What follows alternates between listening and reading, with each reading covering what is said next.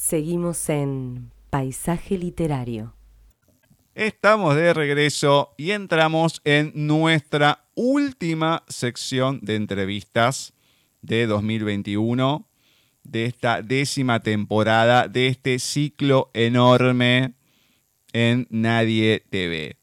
Así que es la última, última, ultimísima entrevista, charla en realidad, charla más que nunca que vamos a tener último programa de este año de ciclo. Entonces, como siempre hacemos, algo especial. Tratamos de hablar con un amigo, que sea de otra manera, algo más relajado, que no sea tan sesudo, por decirlo de alguna manera. Entonces, ¿quién mejor luego que en varias oportunidades, en varios fines de año, se nos escapó Hoy lo tenemos, lo hemos cerrado, lo hemos atrapado muy tarde en donde está él, porque está en Australia. Entonces saben que nuestro amigo australiano, aunque no es australiano, español, Trotamundos, ha estado acá durante cuatro años, un año y un poquito más ha participado de manera activa en paisaje, y es Salvador Ortiz Serradicha. Entonces, vamos a estar hablando con él de toda esta peripecia que tuvo desde que quiso viajar a la Argentina, por qué Australia después, sus historias del comerciante de emociones, de cera de Babilonia, que cuando vino no se lo podía nombrar porque había averiguado por internet. Ah, che, pero vos también tenés un libro. No, no se lo puede nombrar. Listo, genial. Entonces, hoy vamos a poder hablar de las dos historias, a repasar un poquito de qué tratan, cómo son, pero sobre todo charlar, charlar, preguntarle cómo anda, por qué una cosa, por qué la otra, y vemos a ver qué sucede. Venimos de un año medio golpeados, no digo tanto en el programa, sí, de manera personal, cada uno con muchas cosas. Como no pasaron en el 2020, pasaron en el 2021 todas juntas. Así que veremos levantar un poco el ánimo, terminar con todo este ciclo de todo y a ver qué pasa. Salva, más que nunca, bienvenido a Paisaje Literario. ¿Cómo va todo por ahí? Muy buenas noches desde aquí y muy buenos días para ustedes. Ah, buenos pues días, noches, tendríamos que decir, por primera vez en nuestra historia. Claro. Hola, Salva, tanto tiempo. ¿Qué tal, Ceci? Encantado de escucharos a los dos. Bueno, nosotros también, súper encantados. Obviamente. Hacía tiempo ya que, que no hablábamos los tres. No, nos debíamos esta charla.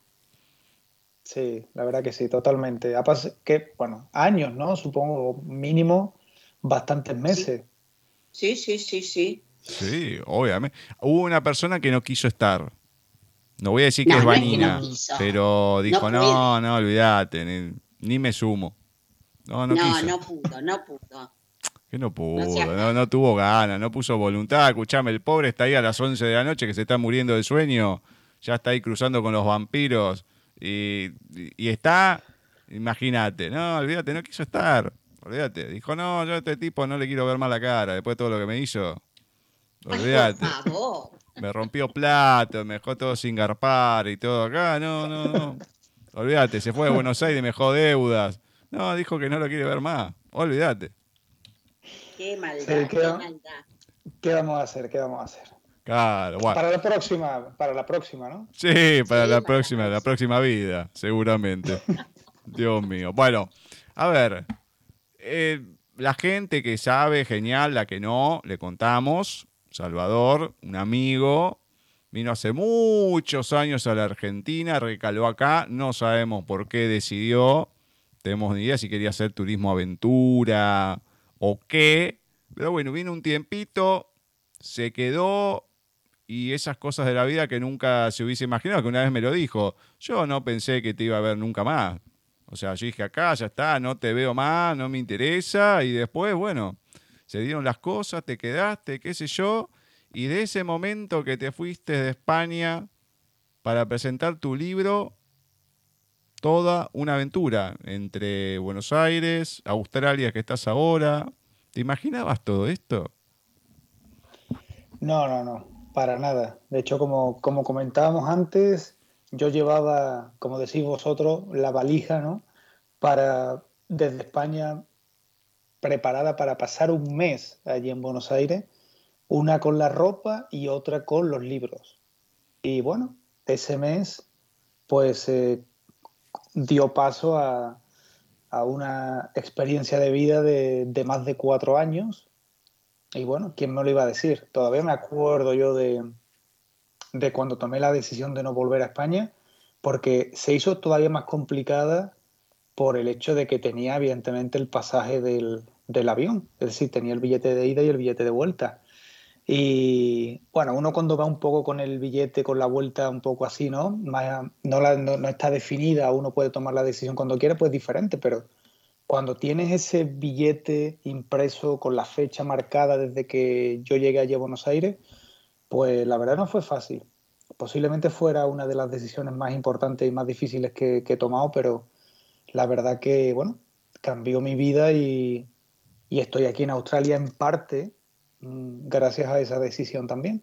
Así que el mes dio paso a más de cuatro años por ahí por, por Buenos Aires y por Latinoamérica qué locura. Qué locura, la verdad. Pero ¿qué te dio de decir? Porque yo me acuerdo que era cuando estaba llegando al mes, o creo que cuando viniste por primera vez, que te ibas a quedar un mes y te dije, bueno, después te escribo, nos mensajeamos y volvés, charlamos y nos contás cómo fue este mes acá y demás. Bueno, habíamos arreglado, después me dijo, no, me voy a quedar un mes más. Bueno, dale, genial. Y después vino, o sea, los dos meses de la primera vez. Yo creo que fue el tercer programa de 2013. O sea, el primer programa yo no estuve, tuve el entrevistado solo con Figasa, porque yo justo caí internado. El segundo programa estuvo Lila, que no sé si ahí se había sumado Diego o no, no me acuerdo, y, pero no sé si fue el tercer programa que fue todo que se sumó Diego, que vino Salva, etcétera, etcétera, etcétera. Entonces, ¿qué pasó que decidiste, que te hizo clic de alguna manera para quedarte? ¿Te acordás de eso? Pues sí, sí, me acuerdo en principio de la... Fueron dos cosas quizás, ¿no? Primero fue la sensación que tuve de que si no me quedaba ahí y no estaba más de un mes, como que me iba a arrepentir. Y luego la segunda razón fue que estaba entrando el invierno ahí en Buenos Aires, pero estaba entrando el verano en Sevilla y el verano en Sevilla es terrorífico. Y yo dije, ¿qué voy a hacer yo en verano con 45 grados todos los días? Digo, no. Digo, voy a intentarlo. La idea era intentar encontrar un trabajo eh, al menos durante el verano, porque claro, todo se queda muy parado, ¿no? Eh, allí en, Sevilla y en España se queda muy parado durante el verano y se empieza a activar un poco el, mercado laboral en septiembre. Entonces dije, bueno, está entrando por aquí, aquí en Buenos Aires es lo opuesto y digo, quizás voy a tener más posibilidades de encontrar trabajo aquí que allí, porque en ese momento las cosas en España pues no estaban muy bien, era 2013, no estaba, no estaba muy bien. Y nada, fue un poco eso. El plan era pasar el invierno, verano en España, pasar el invierno en Buenos Aires e intentar conseguir un trabajo. Y bueno, gracias a Dios, pues así fue. Y en ese trabajo, pues estuve trabajando pues todo el tiempo. Toda, todo el tiempo que estuve viviendo en Buenos Aires, estuve en la misma empresa, en la cual también conocía gente excelente y muy agradecido por, por la oportunidad. Y bueno, y, a partir de ahí, ¿cómo sigue tu vida, Salva? ¿Estás en ese trabajo? Que... era bueno ese trabajo. Sí, sí, mm. era el, trabajo muy bien. La verdad, tuve la posibilidad de. Empecé trabajando para eh, Biographic Channel y luego pasé a History Channel. Y nada, muy, sí, muy, muy contento, la verdad. Aprendí muchísimo relacionado todo con el tema del marketing y la publicidad. Y eso, como dije antes, pues también conocí gente estupenda, gente que, al igual que vosotros, considero ya amigos para toda la vida. Y nada, empecé un poco a crecer, a, crear entre comillas, ¿no? Mi, mi, imperio, porque tuve la posibilidad de, alquilar un, departamento. Y empecé también a viajar, tuve la posibilidad también de ir un par de veces a España. Y bueno, y en, una de, en uno de esos días pues conocí a la que hoy es mi mujer, que es australiana y es la razón por la que cambié un país por el otro, un continente por el otro y una cultura por otra. Y muy distintos, ¿no es cierto? Yo diría que demasiado distintos. Quizás para, para alguien acostumbrado un poco a la, quizás a la cultura mediterránea, ¿no? Eh, ya no hablo del, tema del idioma, que yo cometí el error de venir aquí con, con, el idioma justo para dar los buenos días y qué hora es y preguntar la hora, pero es también muy diferente por, digamos, le llaman un poco el, le llaman el shock cultural, ¿no? Y tiene mucho que ver, pues, también con el ritmo de vida y, con la rutina que, que, existe aquí, las prioridades, digamos, sociales que existen aquí. Contanos un poquito cómo es la vida ahí en Australia. Para mí son las antípodas, no, no, no. No llego a entenderlo todavía. Pues la verdad que el país, desde el punto de vista en, términos paisajísticos, la verdad que es espectacular, pero bueno, también tengo que, decir que Argentina desde ese punto de vista también es increíble, porque recuerdo muchos paisajes, sobre todo por ahí por Misiones, ¿no? Y todo eso, y por la costa, que la verdad son, son lugares increíbles. Y aquí, pues, desde el punto de vista natural, de momento, vamos a ver si lo que perdura, pero de momento hay muchos santuarios naturales que son, son impresionantes. Y luego, pues desde ya centrándonos un poquito en lo que es el tema social y lo, cómo es la vida dentro de una ciudad gigante como puede ser eh, Melbourne, que no es tan grande ni mucho menos como Buenos Aires, pues digamos que hay una cultura, hay una cultura del trabajo muy, al menos lo que yo veo, ¿no? Una cultura del trabajo muy arraigada.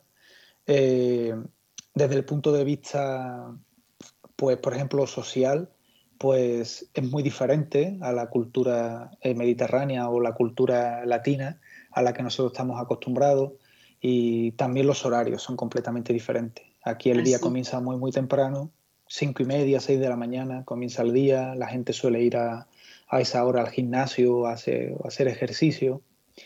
La cena normalmente es a las siete, eh, siete y media y hablo por ejemplo en verano y, y bueno, es un poco diferente. Las cafeterías, me acuerdo que, que se cierran a las tres y media, cuatro de la tarde y bueno, ¿qué hice? Pues me tuve que comprar una máquina de café.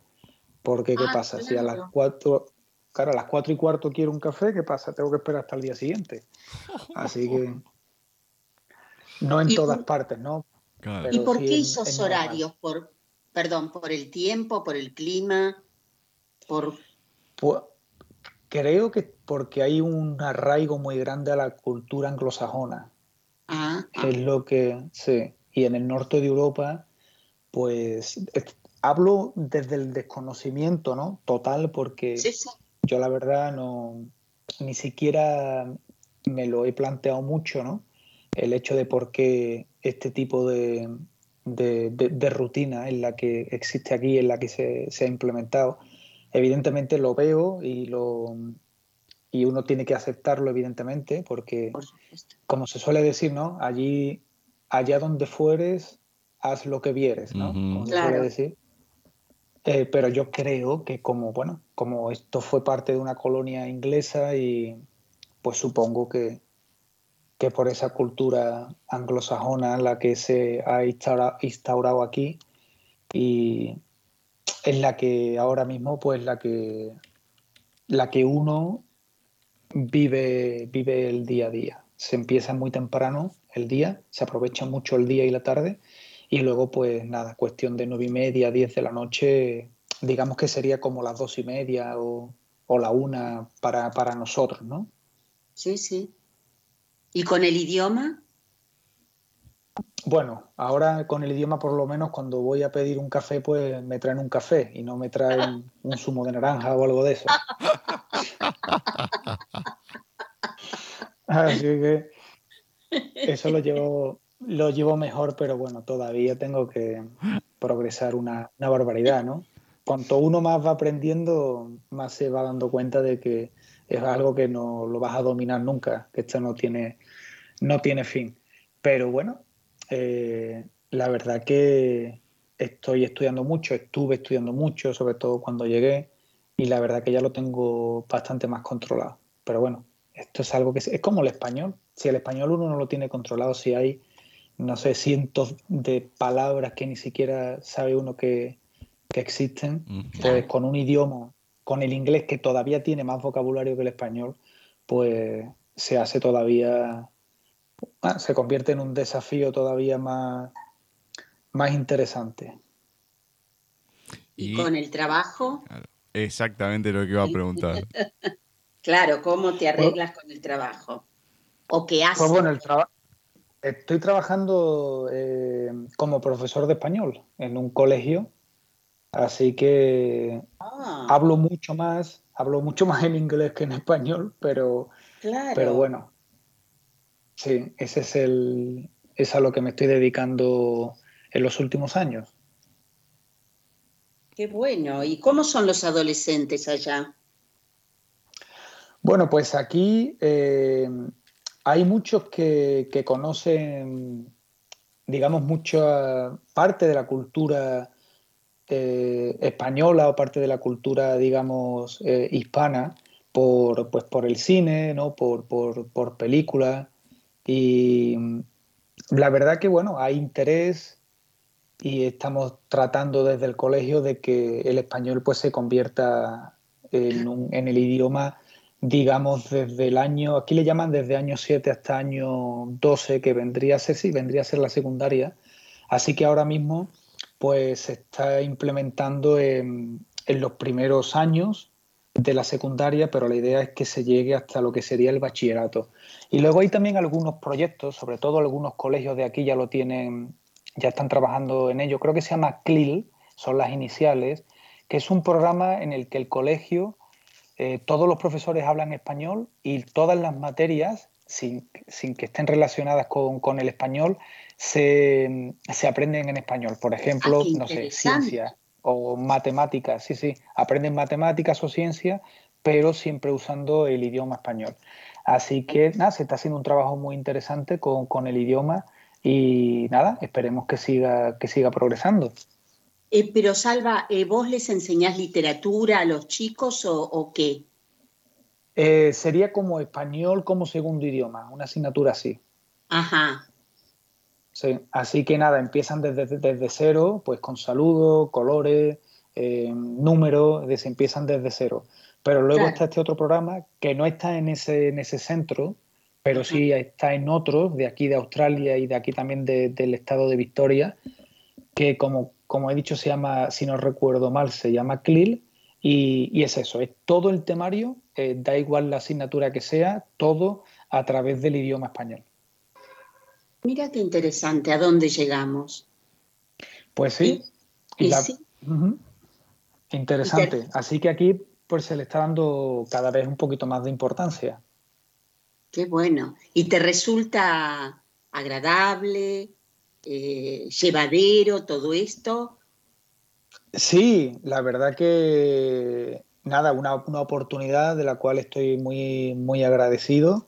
Y bueno, ya fui profesor ahí también en, Buenos Aires, pero de marketing, me acuerdo. Y nada, ahora aquí pues tuve la posibilidad de, de nada, de trabajar en este centro y, y la verdad que agradezco, agradezco que hayan confiado en, mí para, pues eso, un poco, ¿no? Como para, digamos, para abanderar, ¿no? Eh, nuestra, nuestra lengua nativa y nuestro idioma nativo y, que siga, pues, progresando a través de, a través de diferentes países y hasta aquí, pues, en, Oceanía cada vez se está valorando un poquito más, porque si no recuerdo mal, aquí llegaron muchos inmigrantes de Grecia, inmigrantes de Italia, y, nada, el italiano, el griego, pero creo que sobre todo el italiano eh, son idiomas también muy fuertes, ¿no? El español no ha sido tan, tan, digamos, tan importante para, esta sociedad, pero ahora, como comentaba antes, está creciendo poco a poco y, y se le está dando, ¿no? digamos, más valor. No solo aquí, pero como sabemos,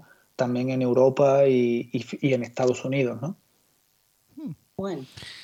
Te voy a introducir en la parte más dura de la entrevista si es que pueden meterse esas dos palabras juntas sin que se interpreten mal. Y si bien cuando caíste por acá, viniste a hablar del comerciante de emociones, que lo desconocíamos, que no lo pudimos leer antes, no es como ahora que, bueno, pedimos las obras, etcétera, etcétera. Estábamos como arrancando eh, de, una manera un poquito mejor de lo que había sido el primer año y demás. Entonces, ahora con un mayor conocimiento, dado que este año la persona que no quiso estar en la entrevista, que no te quería hablar de ninguna manera, leyó tu obra y demás. Pero bueno, viniste, había expectativas, todo, había otro libro que no se podía hablar, hoy en día sí, tenés los derechos vos, abriste un sitio que la gente podía entrar, descargarlo, leerlo, entonces comentame desde que recuperás el pleno dominio de tus obras, ¿qué decidís hacer? ¿Por qué decidís hacer eso? ¿Y cómo fue esa repercusión de estos dos libros, tanto de Cera de Babilonia como El comerciante de emociones, cuando lo empezás a mostrar o a mover de otra manera? Pues sí, es una, pregunta interesante. En primer lugar, empezando con, con Cera de Babilonia, una vez, y, también evidentemente con, el comerciante de emociones, lo que pensé, también teniendo en cuenta que los libros ya, ya fueron publicados, ¿no? que ya han tenido un, recorrido, pues lo que me voy a aventurar, y esto será así el año próximo, es a reeditar en primer lugar el comerciante de emociones. Entonces esta vez, esta vez lo que voy a hacer es, y lo que he hecho, ha sido pues nada, eh, pagar por los servicios de una nueva maquetación, un nuevo diseño y también he pagado los derechos de, perdón, los derechos, he pagado los servicios de una correctora eh, literaria para que le echara otro vistazo porque he cambiado varias cosas de, la novela y bueno, nada, quería estar seguro. Y esta vez, pues lo voy a hacer así, voy a subirlo, el libro estará e, en Amazon, yo voy a tener el, control de, del precio, voy a tener, por ejemplo, también el control de, saber el libro dónde se vende, en, qué países está disponible, eh, más allá de las ventas, ¿no? que también voy a saber con exactitud eh, el número de ventas, el número de personas que hayan estado interesadas en, en la obra y que la hayan adquirido. Es decir, es un viaje completamente diferente desde ese punto de vista. Y luego, desde el punto de vista de la difusión y de la publicidad, ¿el viaje va a ser diferente? Pues no mucho, por una sencilla razón, porque cuando los libros salieron editados hace ya bastantes años, realmente yo tuve que hacer una labor de difusión y, y de publicidad gigantesca. Así que esta vez voy a hacerlo igual, pero con la seguridad y el control de las ventas, de, decidir en qué plataformas digitales pues, el libro va a estar disponible, eh, de hacer promociones cuando yo quiera, variando o, incluyendo algún tipo de descuento. O sea que digamos que ahí está un poco la, gran diferencia. Ahora, Sí, el libro en sí no va a cambiar. No, el libro en sí no va a cambiar, solamente una serie de ajustes que he hecho. Eh, sobre todo, nada, eh, diálogos, he incluido, si no recuerdo mal, incluí algunas cosas también de la trama, eh, pero nada, son pinceladas. El, grueso del libro, prácticamente el 90% es el mismo. ¿Los dibujos también quedan o son distintos? ¿Algo Los dibujos también, también quedan. La portada va a ser diferente, pero ah. va a mantener un poco, digamos, el concepto de, la portada original. Y, nada, si todo va bien, pues saldrá reeditado quizás en marzo, finales de febrero o marzo del, próximo año. Ay, qué lindo. Qué lindo proyecto. Sí, total. Ahí lo vamos a hinchar de vuelta para tenerlo y le vamos a hacer las comparaciones. Ah, acá tal cosa, acá tal otra. claro. Y bueno, y una vez que eso ocurra y bueno, me dedique en cuerpo y alma, digamos, al comerciante de emociones, pues después quiero que Sera de Babilonia pues tenga el mismo recorrido y que pueda estar reeditada y también subida a Amazon y que yo tenga también, pues yo mantenga los derechos y, y tenga también el control de la obra. Claro, eso es importantísimo tener el control porque de lo contrario nunca sabes por dónde andan tus libros. Efectivamente, y teniendo, teniendo en cuenta de que la labor, digamos, de difusión y la labor de marketing o la labor publicitaria para que el libro se dé a conocer, sobre todo, o en una parte, digamos, muy grande, recae sobre el autor, pues la verdad eh, no tiene, digamos, en, para mí, ¿no?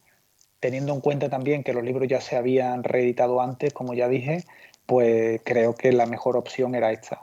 Era eh, mantener los derechos, eh, pagar por los servicios de, diseño, maquetación y, que crearan el libro digital y todo eso.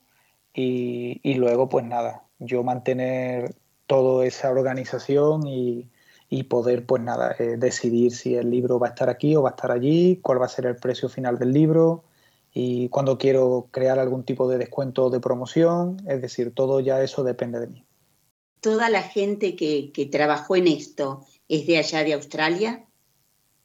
No, son, es una, editorial que se llama Círculo Rojo y son de, si no recuerdo mal, de Andalucía, de Almería, de la provincia de Almería, ah. en España. Perfecto. Bueno, bien, bien.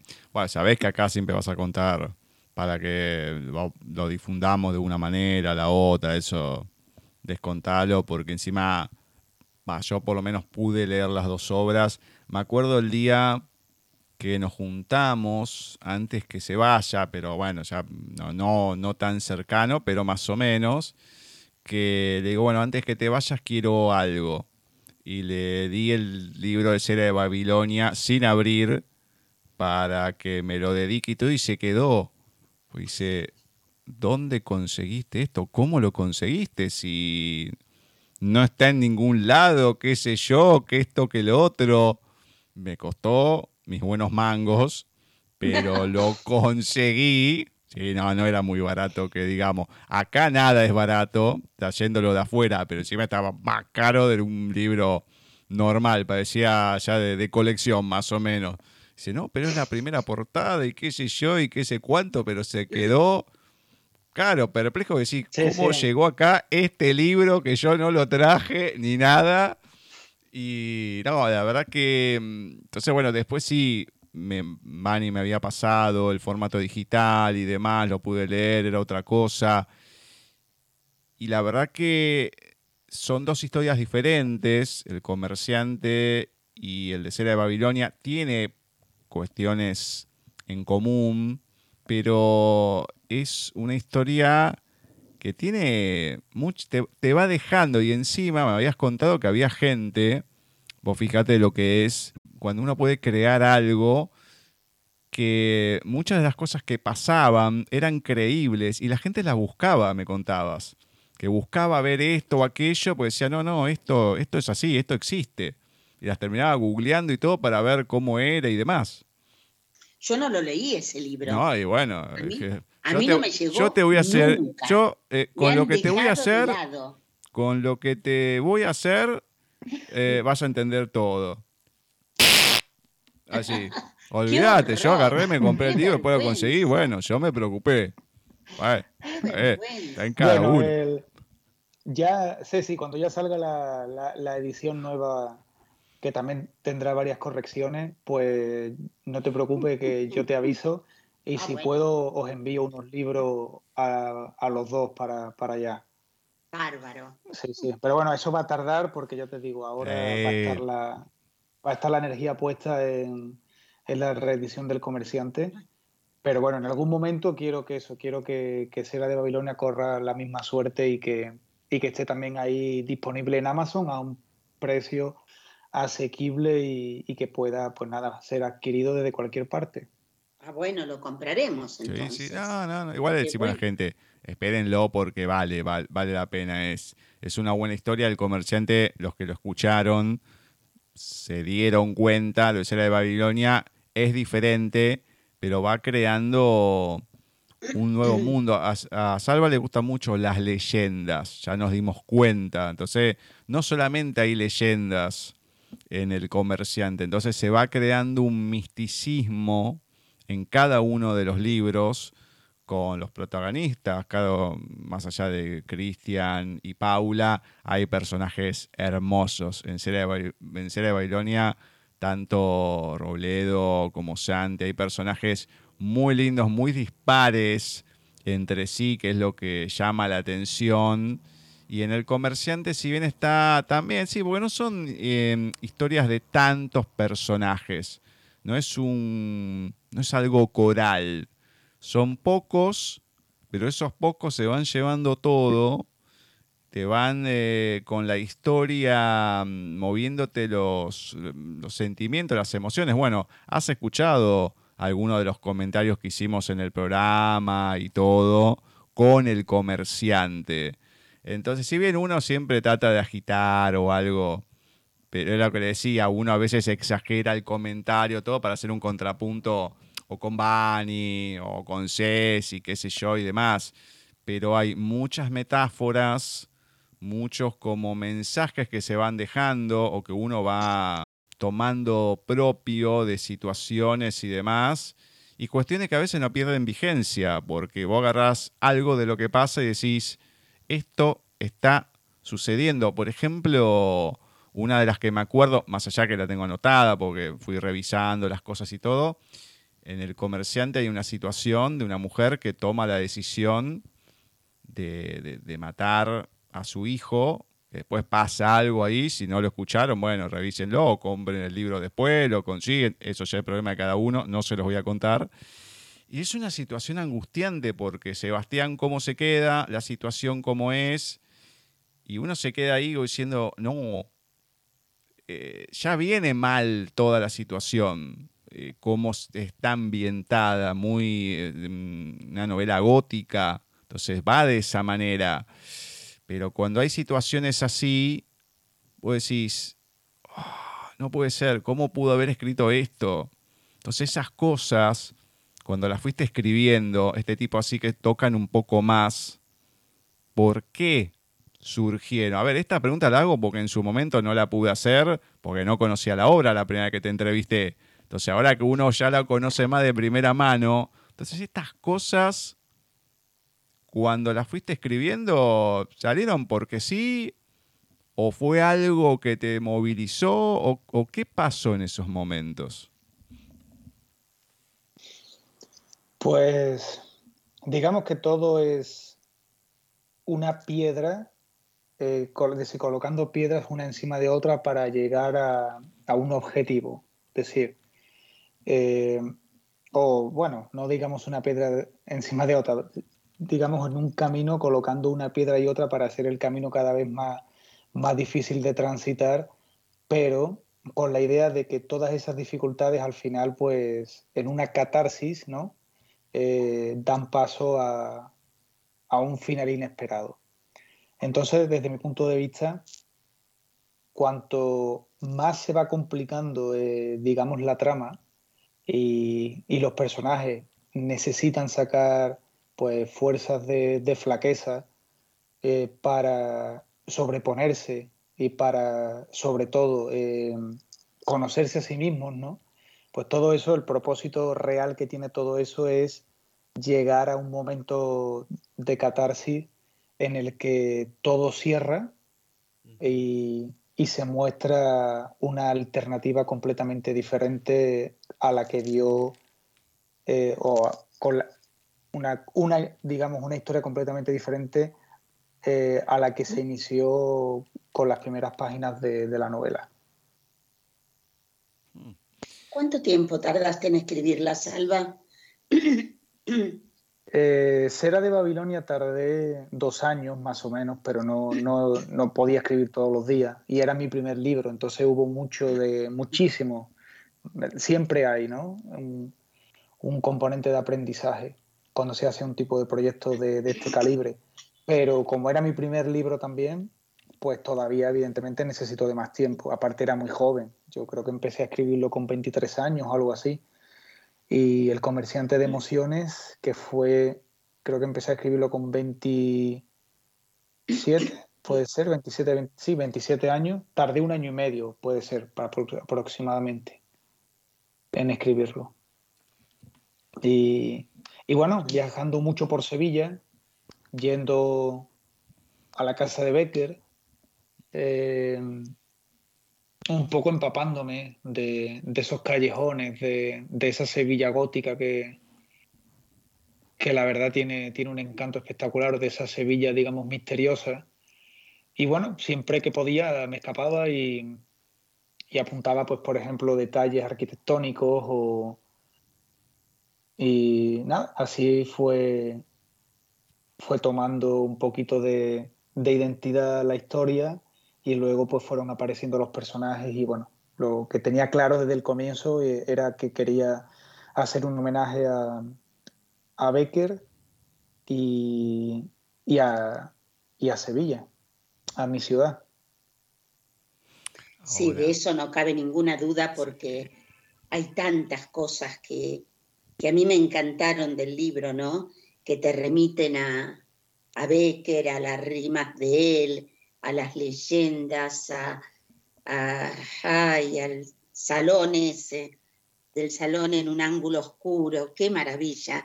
Em, todo, todo eso es, es, muy poético, más allá de la dureza que a veces encontramos, eh, como lo que acaba de decir Gus, ¿no? En algunas partes del libro, pero hay, hay mucha poesía, mucho poema escondido quizás o, o no tanto, porque uno lo va descubriendo. Y hasta aparece el que en un momento. ¿Por qué? Pues sí, eso fue un poco, digamos que fue un poco orgánico. El, tema del estilo sí salió, bueno, el tema, el tema del estilo sale, sale de manera, digamos, natural, ¿no? Es la manera que cada uno tiene de, de, unir las palabras, ¿no? De, de, colocar una palabra detrás de otra y eso, sí salió de manera, de manera orgánica y de manera natural y evidentemente muy eh, subordinado a, la historia que estaba contando. Yo tenía en la cabeza una Sevilla, como ha dicho antes Gus, una Sevilla gótica, donde el cauce del río está seco, donde la gente usa candelabros para, para pasear por pasillos, ¿no? Eh, de, de, casas no sé, por llamarlo de alguna manera, de casas victorianas. Y, es un poquito, una vez que uno tiene eso en la cabeza y, respira, digamos, ese ambiente y respira esa atmósfera y, forma parte de ese microcosmos, ¿no? Que, con el que uno eh, se levanta cada día, pues así salió después el, estilo y, digamos, quizás esa, esa poesía que fue un poco involuntaria, pero que evidentemente tenía todo el sentido del mundo, ¿no? Y yo creo que eso es parte de, digamos, de esa conexión que tiene el autor con, la obra que trata de desarrollar, ¿no? Cuando está inmerso completamente en, nada, en, la, vida de los personajes y, en las acciones de los personajes y, en esa ciudad, eh, digamos, futurista eh, que en la que todo, se está, todo está tomando vida.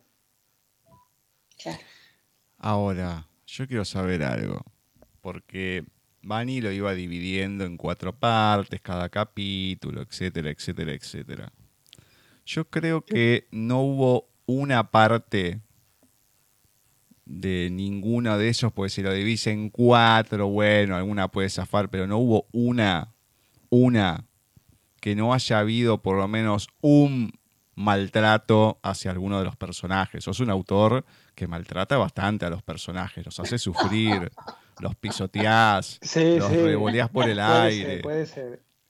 Y en Cera de Babilonia también está eso, pero como he dicho antes, es, es ir colocando una piedra, digamos, haciendo ese símil, ¿no?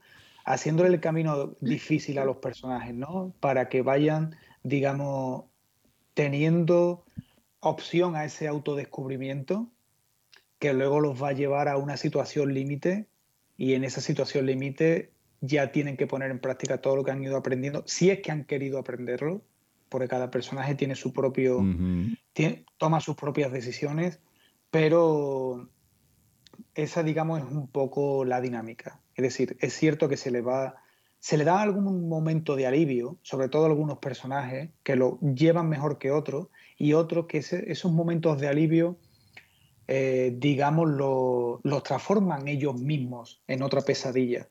O sea que no soy yo tanto el que el que busca eso. Yo tengo una idea en la cabeza cuando empiezo a escribir, sé lo que va a pasar en cada capítulo, pero luego eso es muy flexible, porque luego los personajes van, van creciendo de una manera, digamos, muy, muy interesante. Y hay cosas a las que digo, ok, ¿cuál es el siguiente capítulo? Es este, y ahí digo, no. Después de siete capítulos pasados, esto, esto no lo diría nunca este personaje, o esto a esta altura de la novela mm. no lo haría nunca este personaje. Así que en eso soy muy flexible también, aunque sí tengo una base. Y como he dicho, sí es verdad que hay ahí una, una conciencia de hacerle un poco la vida difícil a los personajes, a algunos de ellos, no a todos, porque hay muchos personajes que son el soporte de esos personajes que los pasan mal. Entonces, hay gente que se identifica con esos personajes que son el soporte, que son, digamos, la viveza de la historia, y hay otros que tienen un camino más difícil, pero en ese camino difícil, ese camino difícil los acerca al autodescubrimiento, a, conocer su, su fortaleza y sus debilidades. Y todo eso, la historia al final los va a poner en su sitio y le va a decir, bueno, ha pasado todo esto, vamos a ver qué has aprendido y vamos a ver lo que haces ahora que te encuentras en esta situación límite. Y eso es un poco lo que ocurre tanto en Sera de Babilonia como, como en el comerciante de emociones.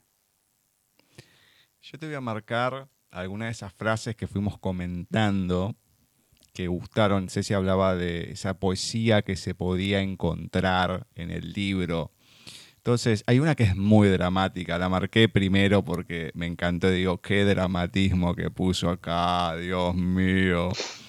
Decía, eh, encuadró con su cámara y fotografió su propia mano húmeda por las lágrimas derramadas. ¡Ah!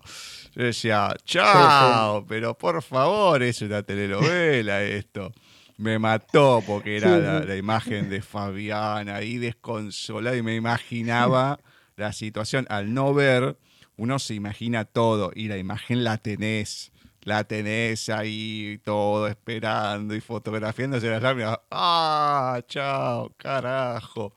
Bueno. Ahí está, ahí está. Sí, sí, sí, pero también un poco, digamos, ese tipo de, descripción y ese tipo de, de, escena tiene con la novela gótica, claro, también. Claro, claro, porque por ejemplo tengo, no sé si os comenté, creo que sí, que en los momentos dije de que estoy desarrollando todavía un libro de, de microrelatos que, se llama eh, Fábulas Urgentes y bueno, ahí evidentemente ese tipo de frases pues no tendría cabida, pero sí tiene cabida, digamos, el, el mensaje que, que uno trata de, de, compartir, ¿no? Porque yo siempre trato de que haya una moraleja en cada, en cada obra. Y aquí en este caso, pues intento que cada microrelato o cada cuento tenga también un mensaje fuerte e importante. Y bueno, es lo que hemos ido hablando, ¿no? Que la temática también pues te, te da la posibilidad de, de usar un tipo de, vocabulario, un tipo de, tipo de escenas, un tipo de personaje, también en función de la temática de, la obra. Aunque siempre, evidentemente, la clave está en ser original y, y eso, sobre todo tratar de entretener y luego tratar de sorprender al lector. y lo lográs, lo lográs. Lo lográs, sí, totalmente. Muchas gracias. Totalmente. Marco, Marco, más allá de esta de Fabián Marcos 3 que tiene, tienes ese halo de poesía y esas cosas que marcamos, porque más allá de, de la historia y todo, cuando uno encuentra situaciones poéticas, cómo están escritas, eh, más allá de lo que a uno le llega, no pasan desapercibidas porque están puestas de otra manera. Por ejemplo, son tres. En la planta baja el frío aún era más intenso, los espejos estaban congelados, el suelo resbalaba como una alfombra de lágrimas, y las sombras de la casa bailaban al son del repiqueteo de la singular llama. Las cortinas de las ventanas parecían moverse con el aliento de la Es genial, porque lo podés decir de otra manera. Se puede decir, sí, esto, aquello, pero lo vas describiendo con esa cuestión poética, linda, detallista, que podés hacerla fácil, podés describirlo así nomás, sí, estaba así, estaba allá, pero al meterle este tipo de metáfora llama mucho la atención. Otra, que acá ya le pegás a Sevilla, ¿no? El resto de Sevilla vivía entre luces y sombras. Y acá, con esto tan cortito, uno ya tiene el panorama de todo. Hay otro que era mucho más extremo, ¿no? las calles, cómo estaban y todo. Por respeto no lo leo ese, porque no creo que la horda de sevillanos te vayan a buscar a, a, Australia ya, los de la Barceloneta, te quisieron ir a buscar una vez. No queremos que los sevillanos hagan lo mismo. Y dejo y marco la última. Dejando al joven cubierto por el manto de la soledad, como un desterrado que no supo encontrar la piadosa senda de su destino. Es espectacular. Me encanta. me alegro mucho. Me encanta. El personaje de Raiza es hermoso. Hermoso el personaje de Raiza. Cómo actúa, cómo es. Esa candidez que tiene por momentos. Y después, bueno, todo en la vida, ¿no? Uno va cambiando acorde a las situaciones que va viviendo, pero Creo que es uno de los personajes junto con Valeriano, este seguramente le gusta más a Ceci, que eh, dan ese halo de esperanza ante todo la, mugre, la suciedad de la sociedad, precisamente, todo lo que pasa, esas lucecitas que van apareciendo, que en la actualidad pasan también, con todo lo que va sucediendo vas encontrando gente y decís, bueno, vale todavía la pena la humanidad al encontrar gente que ves que es de otra manera. Entonces uno los hace cercanos, los hace queribles y querés que les vaya bien. Y después le pegás un garrotazo y vos decís, no te puedo creer, loco, dale, una buena. Bueno, vamos a ver con él. ¡Paf! Otra vez. No, pero te dan esa esperanza y son personajes lindos desde ese lado de lo que tratan y después la bronca que te da el personaje principal que no reacciona, decir, dale, flaco, dale, ¿para cuándo? Y después se te pasa la vida y yo te digo, acá he estado con mucha bronca cada vez que van y leía algo, porque digo, no puede ser, loco, reaccionar o esto, me indicté como una telenovela. Uno se iba indignando, iba, en vez de insultar al televisor, insultaba al éter por las cosas que iban pasando. Sí, sí. Pues sí, la idea sobre todo es eso, lo que comentaba, comentaba antes, que no deje indiferente ¿no? la historia. Eso, eso, es sobre, eso es sobre todo, eso es lo principal. Y luego, pues el estilo, que puede gustar más o puede gustar menos, yo pues trato de cuidarlo mucho, de, encontrar las palabras precisas para, para cada situación. Eh, los diálogos trato también de eso de de que, de que resulte lo más creíble posible.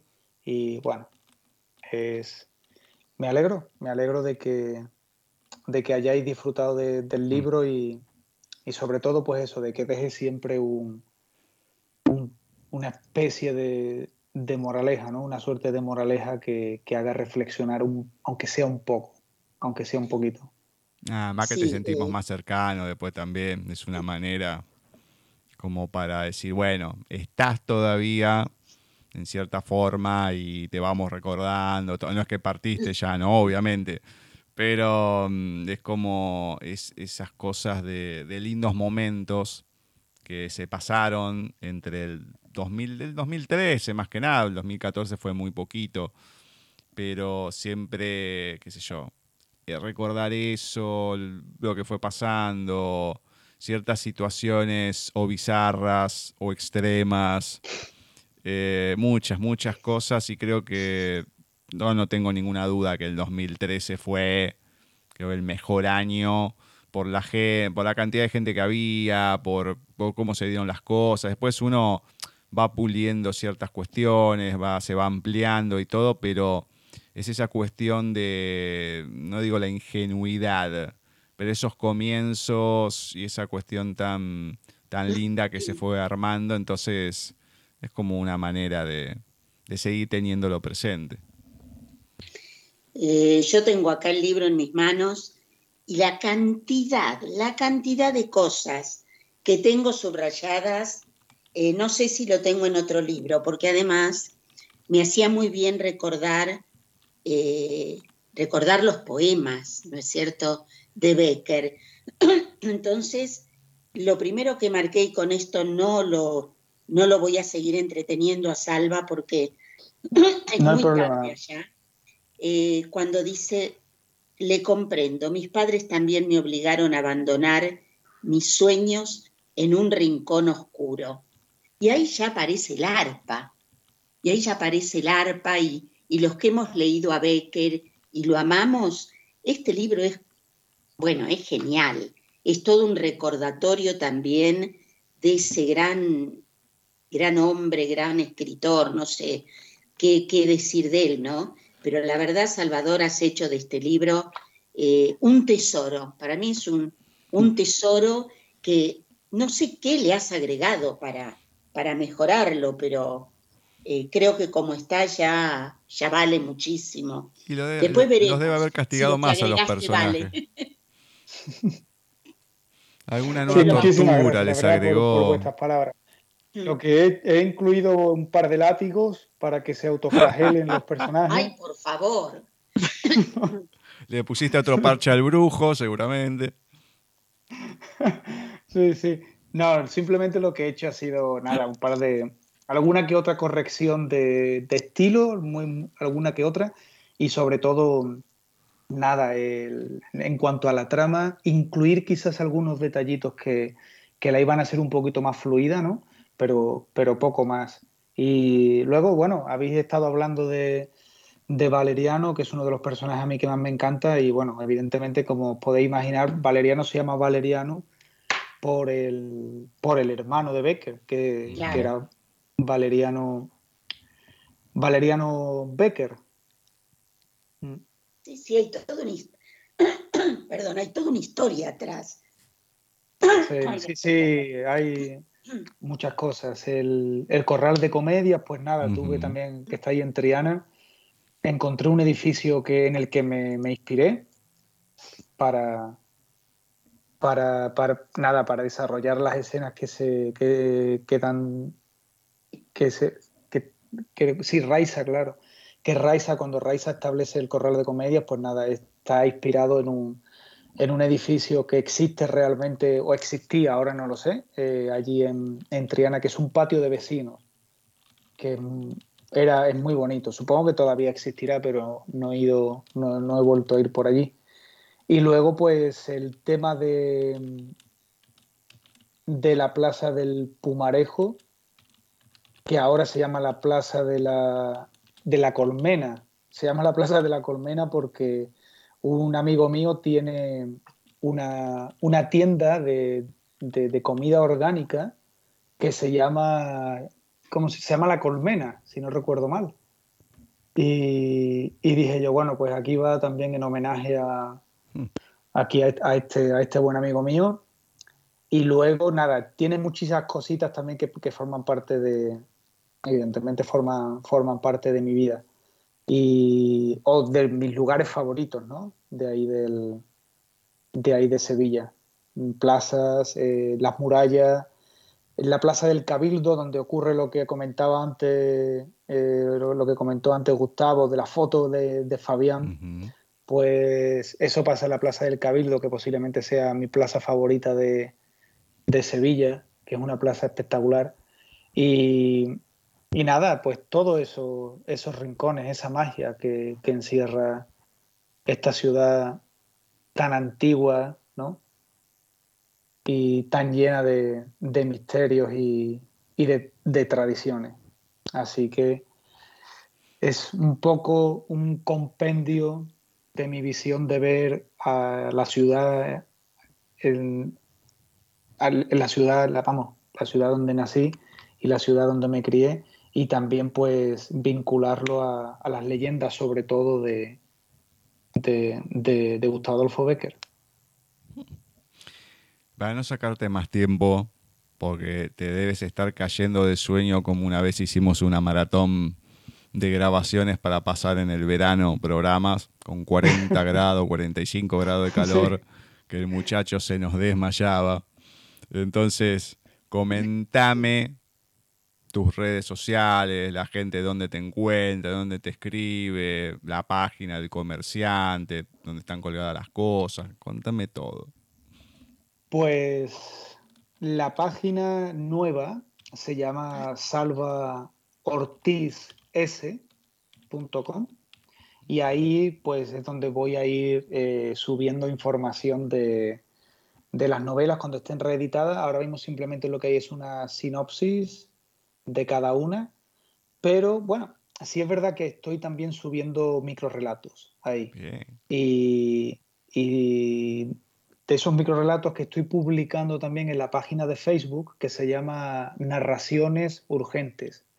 Es el nombre de, de la página de Facebook y bueno, es un proyecto también este que en algún momento pues publicaré y son microrelatos que tienen un digamos, un componente, pues, como, digamos que tienen un digamos que están a favor o que tratan de, de recordarnos, ¿no? La importancia que la naturaleza, pues, tiene en nuestra vida y tratar de recuperar un poquito más eh, esa, digamos, ese, ese poder, ¿no? Que la naturaleza poco a poco va ido perdiendo porque nosotros se lo hemos ido quitando.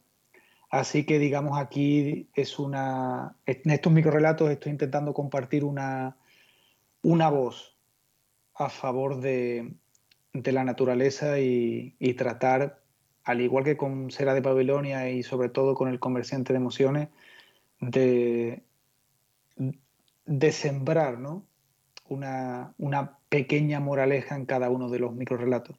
Que si queréis, pues puedo leer alguno, porque como su nombre indica, son muy, muy cortos y puedo compartir con vosotros algunos de los que de los que he escrito hasta ahora. Pero por favor, si querés, no hay ningún problema. Qué lindo. sí, sí, por supuesto. Por supuesto. Eh, es decir, por ejemplo, tengo, eh, por ejemplo, este se llama se llama Cónclave. Y bueno, dice, dice lo siguiente, cónclave. Se acaba de celebrar un cónclave muy particular en las cercanías de la Reserva Natural del Kilimanjaro. Un grupo de leones ha estado debatiendo en pos de solucionar un problema que se está acrecentando año tras año. El líder de la manada está preocupado porque los miembros del grupo cazan antílopes de una manera desmesurada. Acciones basadas en matar por diversión.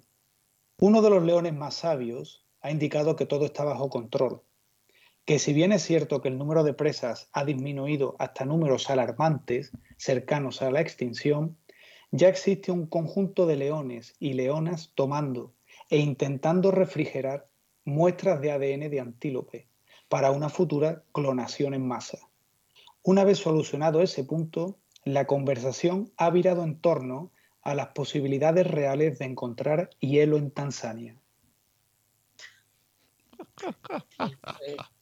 Muy bueno, muy bueno. Todos, ya voy a entrar a esta página, voy a entrar a esta página. Ahora que tengo más tiempo. Sí. Se llama narraciones, narraciones urgentes. Este es el último, voy a leer el último que publiqué, que ahora lo tengo un poquito, digamos, tengo un poquito por ahí eh, olvidado porque estamos con, nada, con las evaluaciones del, del segundo semestre y nada, mucho trabajo, pero una vez que ya esté de vacaciones volveré a publicar más microrelatos. Este se llama La última oportunidad. Pensaba que era su última oportunidad para encontrar un marido. Lo había probado todo, desde citas a ciegas hasta aplicaciones digitales que aseguraban el amor a primera vista. Pero ese día estaba preparada y no había vuelta atrás. Divisó su objetivo y se posicionó delante de sus competidores. Miró a izquierda y derecha, como el animal que marca su territorio. El momento había llegado. Uno, dos y tres. Saltó sin dudarlo cuando la novia lanzó el ramo hacia atrás. Muy bueno, muy bueno. El hombre empezó acá con micro relatos y nos despedimos con microrelatos, en este caso, bueno, propios, ¿no? Pero bien, bien, bien, porque hay que recordar eso, cuando inició, inició con los microrelatos. Así que bien, bien. Así es. Y por último, eh, el último que voy a, posiblemente este sea mi favorito. Es un homenaje, es un bonito homenaje, creo, ¿vale? Y con este ya... Eh, tengo muchos más, ¿eh? pero si, si queréis, en otro momento, pues os lo puedo leer, pero como comenté antes, los voy publicando tanto en la web como, como en la página de Facebook. Este se llama Siempre contesta. Y dice, Miriam dejó de caminar, miró al frente y cambió de dirección para bordear el parque que esa noche lucía tan en penumbra como la garganta de un pozo. Miguel, enemigo de la oscuridad, siguió a su hermana sin rechistar hasta que llegaron a casa. Al día siguiente, la noticia volaba de boca en boca en el vecindario. La policía detuvo anoche a una banda de atracadores. Estaban cerca de aquí, en el parque, dijo la madre. Miguel miró a su hermana. ¿Por eso cambiaste de dirección? preguntó en voz baja. ¿Cómo lo supiste, Miriam? Le pregunté a la abuela si era seguro cruzar el parque. Estaba muy oscuro, indicó su hermana. La abuela murió hace meses, dijo él. Lo sé, pero siempre contesta. ¡Qué bueno! Esto, Narraciones Urgentes, está en Facebook.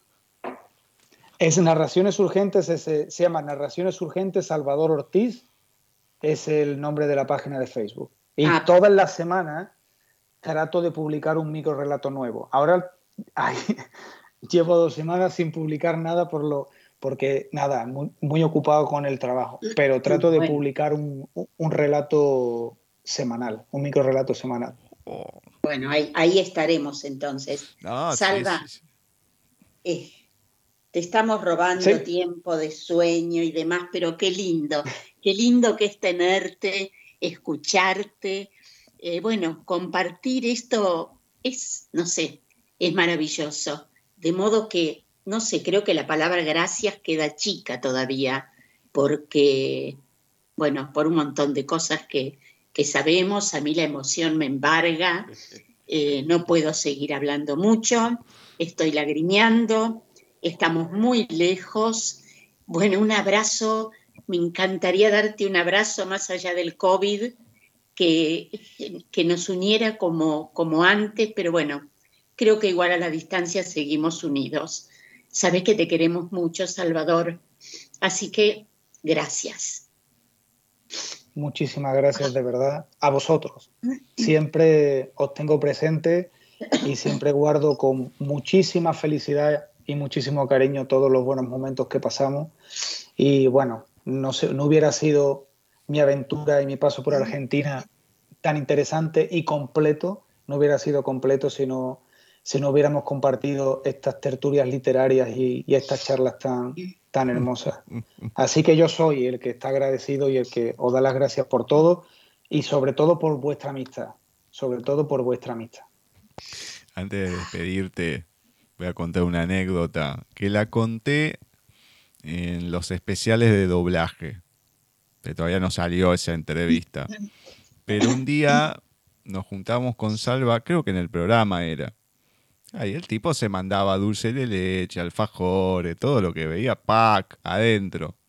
Y un día viene y me dice, yo no sé cómo pueden tomar eso ustedes, cómo no se mueren de una hiperglucemia, que qué sé yo, que no se le revienta el páncreas.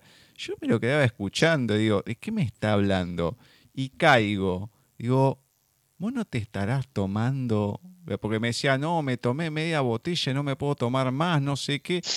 yo me quedo, vos no te estarás tomando granadina pura, ¿no? Y se quedó. Digo, no, flaco, eso se toma con agua, con soda, en un trago. ¿Cómo te vas a tomar? Y después dice, no, no, no, si esto en, España existe, ¿cómo no lo voy a conocer? Que esto, que el otro. Mentira, el ya había bajado media botella pura de granadina, que era, que es lo más el jarabe más espeso que puede haber, que se pone un dedito y todo agua, y el tipo se mandó eso puro. O sea, si sobrevivió a eso, sobrevive a cualquier cosa este muchacho. Sí, sí, una semana, una semana hiperactivo, pero bueno, fue, fue, ya te digo, fue, fue lo mismo que con el dulce de leche este pastelero. Yo me compré una vez dulce de leche ese pastelero y dije, uff, esto es muy pesado, ¿eh?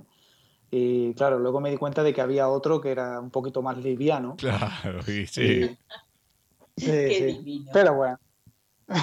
el tipo se lo mandó, dijo, bueno, estos, qué sé yo, a paladas, olvídate, donde iba, pack, dulce de leche, sí, no, no, pero bueno, por lo menos comiste dulce a morir, ahora estarás un poco más tranquilo allá comiendo hojas de bambú y demás con los koalas y todo, así que bueno, ya es otra cosa. Sí, sí, sí, ahora, ahora té de eucalipto y estas cosas.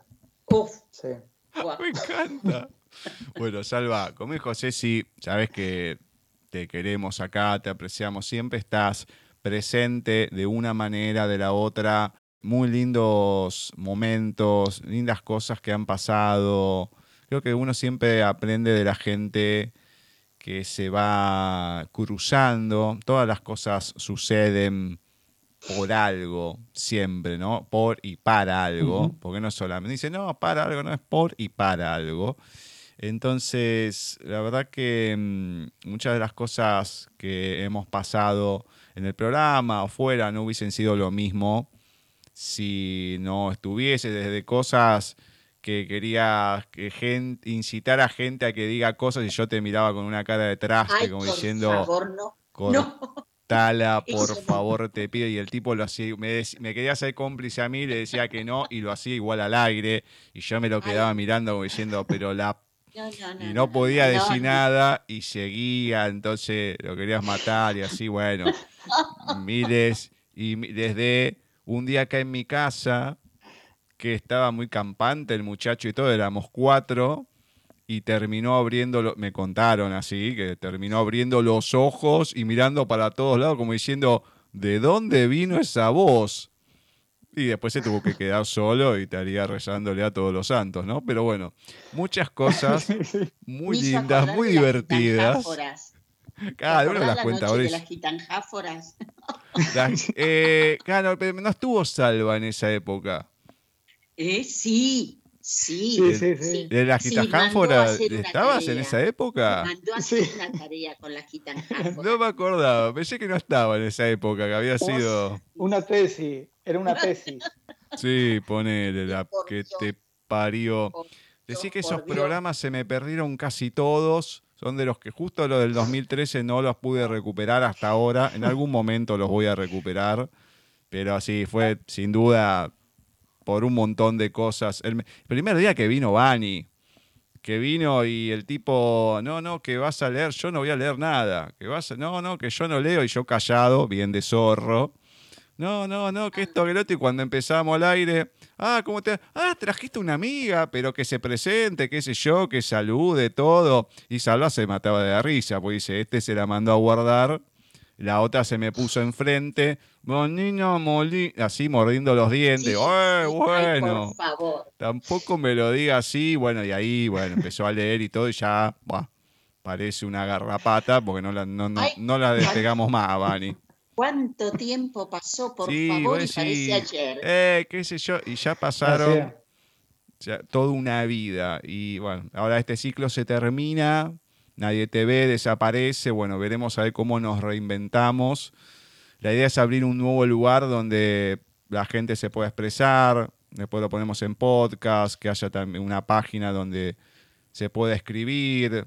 O sea que ahí si querés lugar vas a tener, si tenés gente que quiera escribir, que quiera compartir audios, todo, va a haber lugar para todos, así que veremos a ver cómo nos reinventamos, pero queríamos terminar este ciclo, no solamente de años, sino de, de radio, de Nadie TV, con, con vos, por todo lo que has representado en el programa, la amistad, siempre el último programa es a un amigo, es hacer otra cosa, así que gracias porque es muy tarde allá, te rompimos la paciencia. Varios años intentamos hacerlo, creo que dos o tres años no se pudo, nos dejaste clavado como el mejor.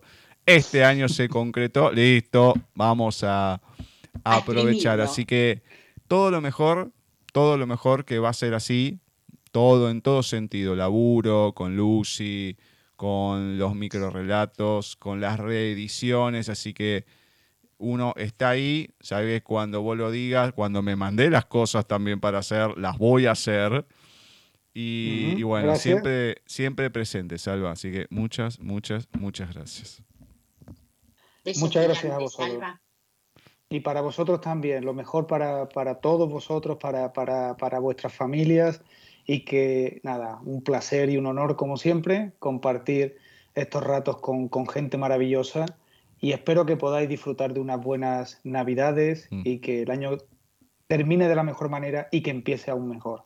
Así que nada, quedan pendientes muchas otras tertulias y muchas otras charlas y nada, que os extraño mucho, que os quiero mucho y os deseo lo mejor del mundo. Muchas Gracias, gracias. lo Salva. mismo.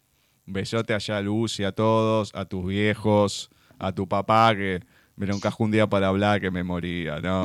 Me, moría, no, me, me encantó, pero me encantó a tu hermano, a toda tu linda familia, así que bueno, eh, pasen gracias, lindo para todos en donde estén y bueno, nosotros estamos siempre comunicados, así que vamos a seguir así. Muy bien, un abrazo muy fuerte y nada, buenas noches desde aquí y hasta la próxima. Hasta la próxima, perfecto. Salva. Abrazote. Adiós. Y finalmente, así ha pasado por el último programa de 2021, la última entrevista de este año, de este ciclo de Nadie TV, que se cierra después que empezamos allá por el 2012, 2021, nueve años, diez temporadas. Finalizamos de una manera muy, muy linda, con una tremenda persona y amigo, como lo que es, como lo es Salva. Sí, creo que realmente mejor cierre imposible, porque estuvo casi en un principio, nos acompañó. eh, bueno, es un amigo y con la palabra amigo para, para vos y para mí ya es todo. Es todo más allá del escritor, de la persona de Salvador, es un amigo y bueno, hermoso, hermoso. No puedo decir otra cosa, Gus. Es el 2013, más allá que después pasaron cosas con los años y demás, pero fue el año en donde encontramos a la gente que hasta el día de hoy siguen siendo los principales, o sea, Salva, Bani, de los que han formado parte en el grupo, de los que pasaron, ¿no? Porque después se fueron, qué sé yo y demás, pero de los que más o menos siguen o uno tiene una comunicación, están ellos dos, eh, Roberto Gallego, Kiko, José, Víctor Frías. Víctor Frías, si no me equivoco, fue 2013. Me puedo equivocar, pero creo que fue 2013. Silvina Bukovic. Entonces son, eh, hay otros que han pasado también. Bueno, Lila, inclusive ya hace mucho que no sabemos nada de ella, que no la tenemos, pero Lila ha pasado también, bueno, la segunda entrevista, como comenté, de, 2013. Entonces, eh, hay algunos otros que me olvidaré. Bueno, creo eh, Pau Bonet Cabezas, también lo conocimos en 2013. La entrevista fue principio de 2014, cuando todavía estábamos en Casa Aurora, porque para acá, para donde estamos ahora, creo que fue marzo de 2014. Toda esa etapa del 2013 fue la más importante porque podíamos estar todos en un mismo lugar, en un momento, porque era, llegamos a ser como siete personas por lo menos. siete, ocho personas en un lugar muertos de calor y demás, con ruido en la calle, que era una porquería, la sirena, la canchita de fútbol enfrente, los autos, bueno. Pero qué lindo fue. Claro, el ruido, o sea, silencio no teníamos pero había en, un lugar muy reducido, se pudieron hacer cosas tan lindas y dinámicas. A veces no teníamos entrevistas, la gran mayoría de las veces. No, es verdad. Pero habíamos, éramos tantos que se pasaba de otra manera, era otra, era, otra comunión. Entonces, eh, la verdad que mucha de esa gente que ha pasado en ese año, pues eso quedó, quedó por algo, seguramente, y y creo que son la base de todo lo que vino después, porque 2012 fue todo un experimento, digamos, hasta que nos acomodamos, 2013 ya más estables, y ahí empezamos a crecer. Yo me acuerdo que había más de 50 solicitudes por día en Facebook, era una locura, no me daba tiempo para aceptarlas. Después nos pasaron de la, del perfil de paisaje a página, tuve que abrir otro Facebook años después. Bueno, todo un, un lío atrás de otro. Entonces ahora reinventarse, tener que hacer algo desde cero, en cierta manera, empezar con algo que no sea nadie TV y demás, bueno, va a ser un tema, pero lo dicho, lo repetí, ya lo dije en varias oportunidades, el terminar con salva tiene un significado muy, muy importante. Lástima que Bani no, no pudo estar, porque era complicado combinar a las 11 de la noche de Australia a las 9 de la mañana acá, a las 3 de la tarde de España y bueno, Bani no pudo por cuestiones laborables, era la más perjudicada. Pero hubiese sido lindo poder terminarlo de esa manera con varios del equipo eh, de, alguna manera del programa. Así que muy lindo cierre de año.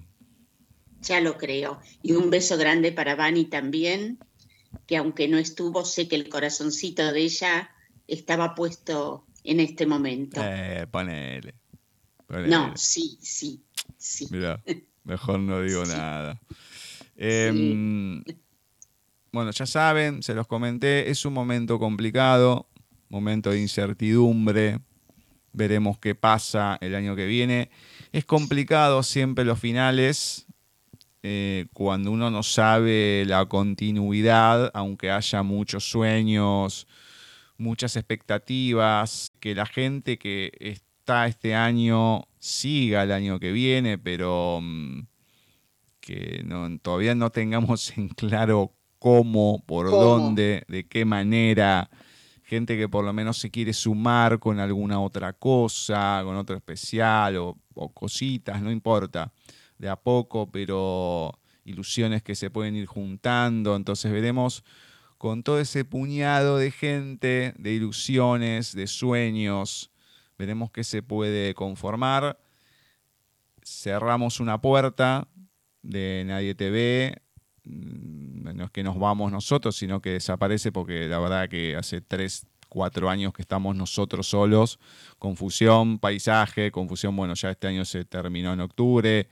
Entonces es como que mm, termina, no sé si termina siendo un lastre o qué, pero uno ve que ya es el momento de decir, bueno, tenemos que tomar otro rumbo, eh, tratar de, de, ubicar nuestro espacio, lo que fuera. Intenté buscar otro espacio, pero eh, es difícil encontrar un lugar que te den la libertad de tener las horas que querés, de hacer como querés las cosas, que no te metan la mano y demás. Es complicado y creo que después de tantos años de hacerlo, de la manera que tenemos ganas de hacerlo, que nos digan cómo lo tenés que hacer y nos hincha un poco.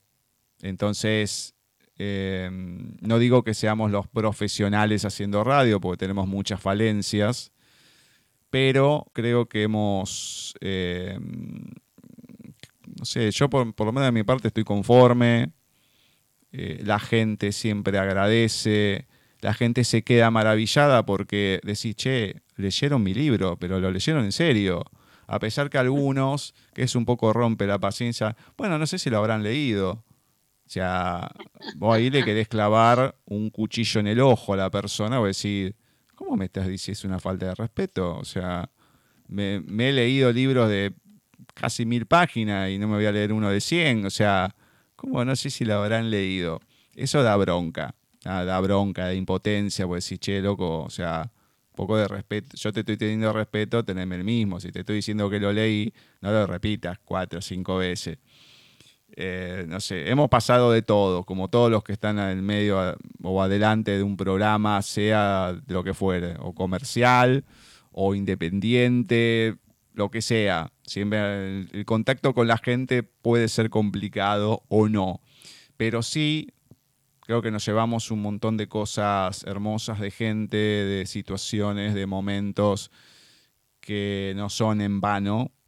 Por lo menos a mí me han hecho crecer, me han dado la posibilidad de hacer eh, eh, los especiales de doblaje, cosas que nunca me hubiese imaginado en mi vida, poder hablar con cierta gente, que me digan ciertas cosas o o gente a lo mejor que le hagan millones de entrevistas que digan, la verdad tengo que decir que esta fue la mejor entrevista que me hicieron por lejos, por las preguntas, por cómo la encaraste, o gente que se abra y que cuente cosas por primera vez, cosas desde la intuición, el esoterismo, eh, qué sé yo, eh, em, fallecimientos y demás, y vos decís, ¿Cómo puede ser que se esté abriendo de tal manera y contando esto? Y nos ha pasado en paisaje literario también. Gente ha dicho, bueno, esto nunca lo conté del libro y no sé cómo lo estoy contando ahora y qué sé yo. Y decís, ¿qué pasa? Que hay eso, ¿no? Y yo creo que es, en cierta manera, el, el respeto que le demostramos al otro desde leer la obra, que se da cuenta por los comentarios y todo. Creo que desde ahí, ya después de eso, sé si es todo ganancia. No, seguro, seguro. Años atesorados y muy lindos. Eh, bueno, no puedo aclarar mucho más después de todo lo que dijiste, Gus, porque comparto en su totalidad. Eh, de modo que, bueno, a esperar que viene, a esperar que viene, nada más. Exactamente. Y dar gracias por estos años. No. Dar gracias al universo, eh, a lo que uno, no sé, a todos, a todos los que han participado de una manera u otra eh, para que esto se pudiera llevar a cabo, ¿no? Totalmente. Todos, eh, a ver, todos han sumado. o cosas malas o buenas. Porque se aprende de todo. La mayoría buenas. Sí, sí, sí, Entonces queda algo, va dentro del bagaje que uno va teniendo, las experiencias y todo, o sea, es muy, muy importante. Así que a todos ellos que han pasado de una, de otra manera, en mayor o en menor medida, muchas gracias. Repito, la incertidumbre, pero vamos a estar, no vamos a estar en enero, porque no vamos a llegar. Pero la idea es en febrero 2022 arrancar, veremos, a ver, pero es la idea estaremos comunicando por las redes sociales y todo, el nuevo sitio, etcétera, etcétera, etcétera, etcétera. Y ahí después veremos a ver qué sucede con todo esto, cómo lo vamos encaminando. Así que Ceci, muchas gracias por un nuevo año, por todo este ciclo de paisaje, por decir que sí en su momento, sumarte, con las mejores intenciones, a pesar de los inconvenientes, de los audios, de, todos los líos que siempre tuvimos y que todavía tenemos. Pues ahora va de otra manera porque no podemos editar y todo, pero hemos pasado nuestras cosas en vivo, como todo programa en vivo. Así que gracias y bueno, seguiremos reinventándonos.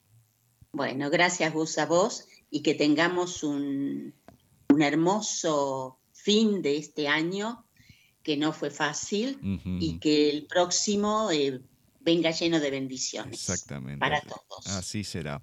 Bueno, gente, disfruten estas fiestas, todo lo que es Navidad, Nochebuena, Año Viejo, Nuevo, Reyes, todo, disfruten todo, aprovechen los momentos, estén con más, menos gente, estén solos, no importa, siempre va a haber alguien que, que les pueda arrimar un hombro o siempre puede haber algo, uno nunca sabe, dejen abierta esa posibilidad para que se den las cosas, no, no se cierren porque siempre, siempre va a haber, siempre va a haber alguien del otro lado, aunque uno no, no lo espere.